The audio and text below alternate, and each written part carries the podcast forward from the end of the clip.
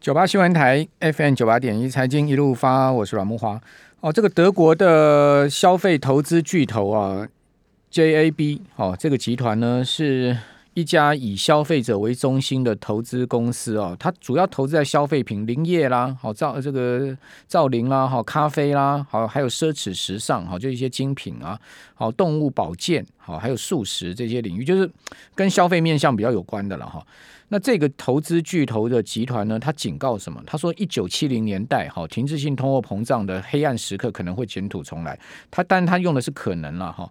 呃，他的执行长写信给投资人呢，警告通膨风险。哦，他在信中说呢，当前的这个宏观经济跟投资环境啊，是多数管理者好跟投资者从来没有经历过的。啊，因为呃，我们现在所面临的通货膨胀是四十年来最高嘛。好，就一九七零年代以来，讲实在的，我。我的年纪是超过四十岁了啊，五十几岁。可是我看小时候我根本没有没有印象什么通膨，所以你问我什么一九七零年代两次石油危机哇嘛怎样？我比较有印象的是，我国中的时候退出联合国。哦，那时候哦，那时候退出联合国是在我国呃国初国一吧还国二的时候，我们校长哈哦当天哦一早哦就召集了所有的学生哦这个操场集合。非常沉痛的讲了一篇说我们退出联合国的宣言。国中的时候 我还记得，我那时候心里在想说啊，退出联合国有这么重要吗？有这么紧张吗？小孩子完全没有没有感觉。好，所以你问我说一九七零年代的时候那个什么通货膨胀那些，我也什么石油危机啊，我也完全没有感觉。哦，就不记得了。好，也也那时候也没有这个。现现在看到的通膨真的是有生以来最严重的。也是四十年前，虽然说有有经历过，但是没有感觉嘛。好，那这个 JAB 的执行长他也是这样说了哈。他说呢，呃，现在目前从来没有经历过这样的状况，所以说在在他们来看哈，通膨上升不是暂时的，哦，它会对经济跟全球股市的回报造成重大威胁。哦，同时他也说，整个供应链跟公司内部啊，哦，就是说这家公司内部啊，就已经看到这个现象了。好，疫情时期呢，重新开业之后，投入的成本跟薪资在上涨。好，所以不是不是只有薪水在涨哈，各种成本都在涨。能源跟劳动力短缺，好，会推升长期通膨、战争，好，这些严重的地缘政治的动荡，好，加剧这个趋势。好，那这个这位这位公司的执行长就说呢，资本成本呢为零的世界哈，就以前都讲说什么三低了哈，零利率了哈，那个呃什么。呃，维利啊，哈，这些呢都在消失。他说未来十年很具挑战性。好，那是不是真的是这样子呢？好，我们赶快来请教红利投信投资策略部的邓胜明副总经理。邓副总你好。呃，主持人好，各位听众大家晚安。哎，那贵集团也这么认为吗？哦，我们的那个总经分析师，全球的和亚洲这边，其实大概二月中，其实他们呃隐约就他其实应该比有的投行好像还早丢那个。记得在两个礼拜之前，我们好像有提到，嗯，那然后我看最近的一次，刚刚我们昨天才内部做汇报，所以我就把这个资料分享一下。好，那他其实他是讲今年上半年这个停滞性通膨，等于就是整整个机制来讲哦，什么叫停滞性通膨？那刚刚主持人也有点到，那我想就是比较低的，等于就你可能你觉得这个经济增长你觉得不是很舒服的经济增长率更更低，然后呢，然后你觉得很让你很不舒服的。高通膨，这个就是停滞性通膨，这个用口语化来解释。然后就金融市场来讲，等于更动、更加的波动。然后呢，呃，你会发现就是就这个整个金融市场可能会更加的风险趋避。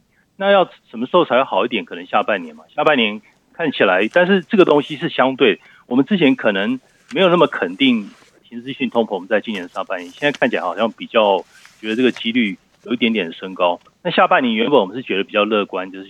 可能会回到比较 easy 的状态，就是金发女孩经济，就是说经济成长稳定一点，然后通膨低一点点，low inflation。但是这个这种信念、这种肯定度好像也下滑，也就是说之前比较不好上升一点，然后下半年乐观一点看法又又下滑一点。总之来讲，痛掉就是有一点变得比较保守一些了。相对而言，总体而言是这个样子。因为你看到现在外部的一些因素，就是更高的通膨，然后货币政策，联总会。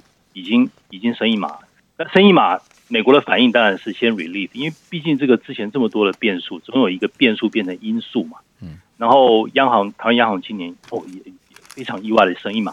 那 然后 commodity 你看，因为台币最近太弱了，央行也要护一下台币吧。如果他今今年都没动作的话，台币要贬到哪里去了？他有他有这么说，他的确是有这样。对啊，一定的，这些问的时候他有回答。那地缘政治风险，然后比较低的，虽然比较低的经济台币在贬的话，外资会卖股票卖的更凶，资金会外流的更严重了。对，就是说有些，就是说在呃之前这么大的回档之后，现在的那个涨和跌都有点。有点太大了一点点，必须想，就是你你看港股，那可能中国 A 股还好一点，但港股其实它的跌和涨，那个 volatility 是非常非常大。你要是把它算成年年度的波动率是很高很高的，集中在这几天，你不能只看绝对值，你要看它的移动的区间。其实那个其实有一点点 scary 的，很可怕。对，那你看一天可以涨一千六百点，两天可以跌个两千点。是，那。好处就是我们现在看，我们现在是身处在第一季嘛。你现在是节骨眼，假设假设你你是比较相对的低的风险部位，当然现在是相对低啊，这是没有问题的。然后联准会昨天有一点我觉得很关键，为什么昨天会反弹？因为联准会说他觉得美国经济他觉得很强啊，他觉得二点八从四趴降到二点八可以承受它升息，所以那个路径一讲出来，哦好，反正我我就是要看到你讲升息路径，那接下来要升。包含昨天那一次，未来还要再升六次，那看起来到年底的时候，一点九、一点八七五，大概就是明年再升三次吧。未来还有九次左右，这样讲出来，市场嗯好，你你你大概会有点有点还是在呵护这个金融市场，所以稍微放松一点点。但是以后它会不会加速升息，其实这个还很难说了。我觉得就是要看看这个成长力道是不是够能持续。如果能持续就就还好，如果不行呢？不行的话，可能它会不会有种可能从之前担心这个高通膨回去去呵护这个经济成长率，这很难说。这个要要看目前的一个滚动式的一个发展。啊，他他如果说从高通膨回去呵护经济成长率的话，那通膨就更严重啊。如果通膨压不下来的话，对他现在其实就是、啊、经济又没有拉上去，那不就变成是两头落空了吗？对，所以他可能他可能也要选边站吧。对他现在的话，其实他基本上还是要去控制。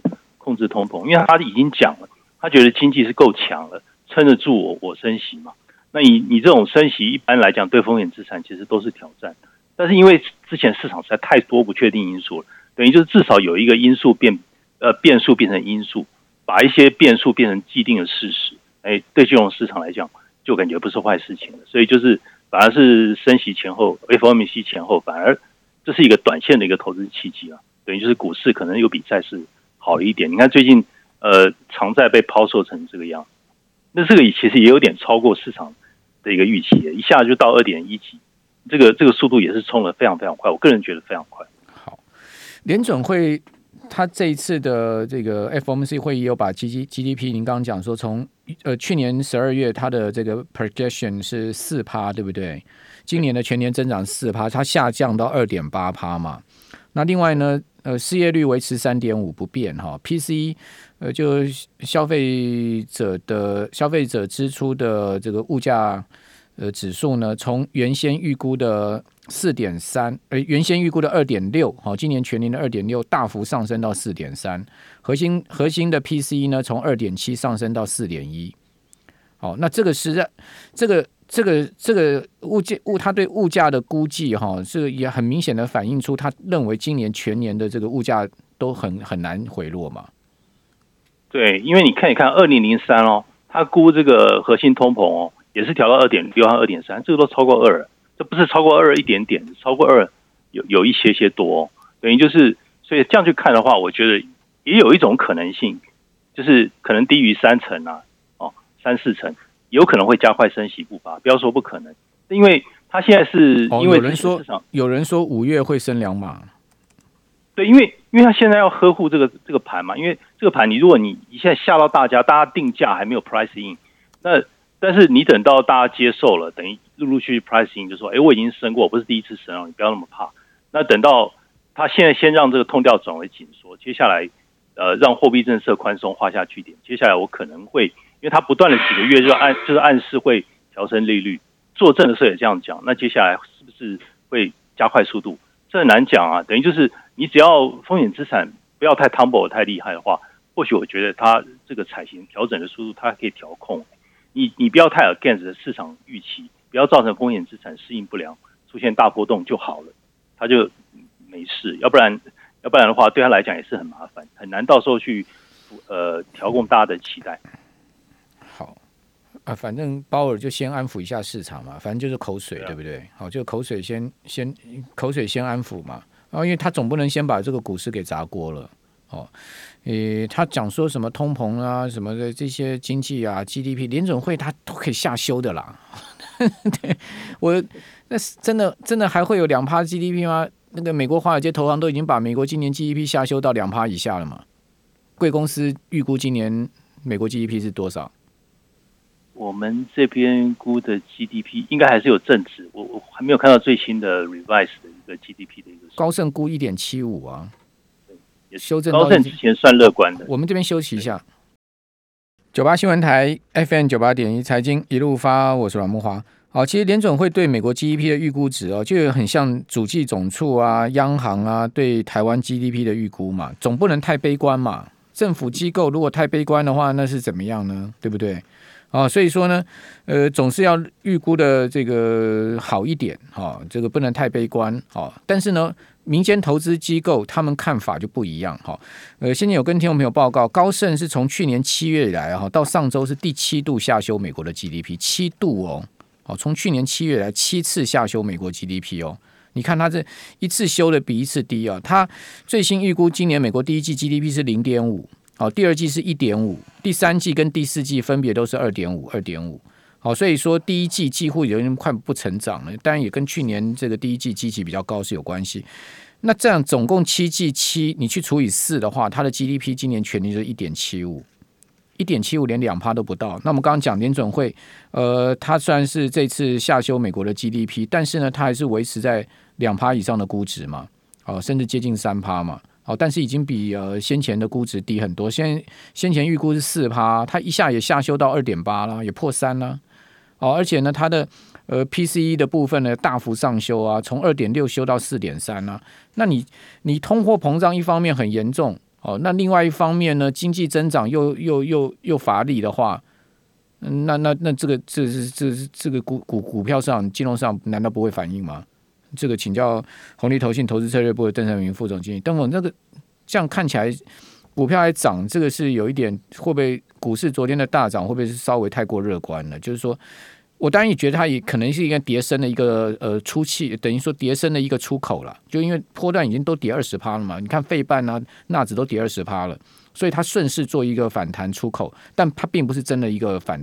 它并不是真的一个回升行情，而是只是一个呃熊市的反弹呢？会不会是这样子？还是说您的看法有有有另外的看法呢？呃，我这边如果采用我们我们的宏观经济策略哈，亚洲宏观策略的综合看法，它有几个面向去看。那如果以标普五百去看，等于就是说从两千年初就是呃当初金融海啸二零一零、二零一一、二零一八，然后或者二零二零的 pandemic 那个时候 COVID nineteen 几次去看，总之抓中位数哈，你只要是。呃，整个指数有跌到两个超过两个标准差之后，那现在就是跌了两个标准差了。那跌两个标准差之后，中位数就未来的可能是几呃零到一百天，整个中位数来讲，我看平均跌好像还要再跌十个 percent。这个中位数 median 哦，就是你过去二十年每一次的这个的跌幅出现两个两个标准差以上的时候，那如果是新兴市场，这次有跌跌到两个标准差嘛？是不是？有啊，对，两个标准差有了。你是用、呃、你是用那个纳查克指数是不是？那呃，用那个标普五百，标普五百它的那个风险趋避的一个指数，标普就是它风险趋避。标普跌十三趴也跌到两个标准差了。它是用它的风险趋避指数去看，就是标普五百哦，它的风险趋避指数，就是风险趋避指数如果出现跌两个标准差，不是指标普五百跌两个标准差。OK OK，风险趋避标普的风险趋避指数。对对对，风险趋避指数，如果说。跌两个标准差，那接下来标普五百会怎么走？嗯，那一般来讲的话，那如果按照这个中位数走势看起来，好像好像九十的话，大概就是十 percent 嘛，哈。如果现在是一百附近的话，然后感觉上比中位数好像还会再 ten percent 的感觉，有一点这种感觉了。您刚刚讲说未来多久会再下跌十趴？过去呃，可能十趴的话，可能是可能就是未来三十天到五十天这个区区，然后未来五十天到七十天，甚至九十天以上，嗯，好像会慢慢上去。那过去也有曾经有上去过的啦，像这个二零一一年，还有就是呃二零一呃二零二零年，就是 COVID 呃这个 COVID nineteen 那个时候，但那个 COVID nineteen 那个时候是跌得非常深的，那个是等于是大跌了，之后还继续大跌，不止两成以上嘛，哈，所以我觉得那次是比较比较比较严重的一次，这次是情况不太一样，所以我们抓中位数就可以了，所以看起来好像还有一点点中期的修正的空间啊，那当然短不小啊。十趴真的不小，坦白讲，以现在水准，如果你再跌十 percent，其实压力很大。对啊，那新兴市场指数好像也是有类似这样的情况，但新兴市场指数相对而言，好像中期呃四十到五十天，好像压力还要更大，好像还有机会再跌十到十五个 percent。那按照中位数来讲，我们看到那个黄色的中位数，嗯嗯。那另外就是美元的一个趋势，好像未来好像还有机会十呃三十到五十天还有机会再涨二点五到五 percent。如果按照通常你出现这种这么大的一个波动，那就到一百零三点了。风险趋避的时候，嗯嗯，那最近一次你看是什么时候？就是应该是差不多抓呃上次金融海啸那个时候，再往前就是九一一喽，就两千年初那个时候，那那是更那更恐慌。我觉得不会到那个程度了，嗯，但是你可以看这也也很够看哦。相对来讲，那另外就是比如说十年，但我觉得十年在这个趋势用这个模型去预测有点失准。因为看起来十年债，你现在看起来很高，对不对？但如果按照这样的这么恐慌的话，理论上在未来三十到五十天，这个十年债指数恐怕应该是没有机会继续一直往上攻，应该是要下来才对。平均的话，可能要也是要下来，呃呃，这个幅度可能跌幅也有十 percent 以上，平均是这样子。股市跌，资金股市跌的话，资金又跑去债市避险了嘛？对不对？是啊，如果是这样的话，那就就还蛮合理的。嗯，那但的确，短线是真的跌跌蛮多。你可以看它的反弹非常非常快，它那个简直是好像好像就不要不要管明天的感觉哈，就是嗯，我赶快先反弹再说。那反弹完了，我再看看我风险资产我怎么去配置。那有一点对风险资产稍微好一点的消息就是，那钱很多啊。就算我我生意嘛，我还是没有很怕嘛。企业钱也一堆在这个地方，只是说你企业虽然没有伤筋动骨，可是呢，一般的消费者。你看他美国之前的那个这么高的 pandemic，那时候三成储蓄率，现在又掉到六七趴而已啊！你看他又开始借钱，又开始用那个消费卡、信用卡又开始刷了，刷了两几千亿的美美元的这个信用卡，那他又开始扩张他信用。那如果说他未来因为这个你生产也变少了，然后因为这样的风险因素，东西变贵，生产变少，慢慢然后生产劳务，然后财货变少，那他开始减紧缩他的消费的时候。就会有一些影响啊！你现在看到的影响是生产面比较不会受影响，但接下来你的信心度这个东西，我觉得会加成，而且金融市场的状况也会影响它的信心度。假设股市有机会一直不断的反弹，那可能信心会回来不少。假设没有停留在目前的水准，死猫跳之后，接下来就没有办法继续谈的话，那我觉得它就会比较谨慎一点点，所以压力还是有。这两天全世界涨最多的，也是先前节。跌最多的香港，昨天涨一千六百点，今天涨一千四百点，连续两天涨三千点。昨天涨九趴，今天涨七趴。但在这这两天之前呢，是跌了两千多点。哎，跌两千多点，涨三千三千点回来也很厉害嘞。哦，这个香港，对美国中概股跌太深了。没有，我觉得这个香港上涨，它有一个很重要的意义，就是告诉你，我们香港是摧毁不了的一个国际金融中心，你不要唱衰我们。好，很多人讲说什么美国要制裁中国啦，继俄罗斯之后了，我先表态，告诉你，我就是可以把港股搞起来，把你空头给打死。因为这是这是跟中国的经济利益有关嘛，对啊，所以他一定要讲说中美监管机构保持良好沟通，就是说有很好的积极的进展，有具体合作，所以这个东西还是鼓励。我觉得港股涨后面有一些政治意味了，不单单是经济跟金融市场。好，那美国两年期跟十年期国债值率什么时候会倒挂？我们看到今天已经五年、十年倒挂了嘛？这个其实现在只剩二十个基点呢，只剩二十个基点。我觉得好像不太需要 bet 这个部分呢。我觉得好像是会迟早倒挂，迟早。只是说多久了？对，我觉得很快，很快。其实搞不好就在未来三三五十天，三五十天。OK，因为你这个，如果按照之前假设那个模型预估是我们内部的模型预估是正确的话，嗯、那未来可能就是三十五十天压力是最大的。嗯嗯。那如果未来三五十天假设没有倒过的话，我觉得可能真的就给它蒙过去了，就度过了这个险境。所以未来来讲的话，等于就是你看现在现在是三月，那下一次是五月开会嘛？那会中中间的阶段会不会联总会有出手这个情况？假设市场已经先反弹的比较多，把这次的跌幅至少我吃回来，呃，三四成以上，市场比较有信心。这个时候它会不会提前升息？啊我现在看起来，如果说乌俄那个地方假设没有进一步的明确的厘清的方向进展的话，或许它大动作的可能性，我觉得不至于做很大。如果说它那个地方哎，这个危机有点解除，或是这个 cool off 的话，或许它是不是这边它开始要要收？你看欧洲收了，ECB 很意外的收，今天台湾央行也收啊，所以所以是这水它水要开始水龙头要开始收起来。嗯嗯嗯，这个这个我觉得值得值得关注哦。它不会在市场最弱的时候去做这个事。对啊，因为现现在做这些事情就打落水狗，那就会把市场搞死。那它市市场稍微反弹一点，它说说不定就要收紧。就您刚刚所讲这样的情况，有有这个压力。好，非常谢谢邓胜明副总经理，我是阮梦华，明明天见，拜拜。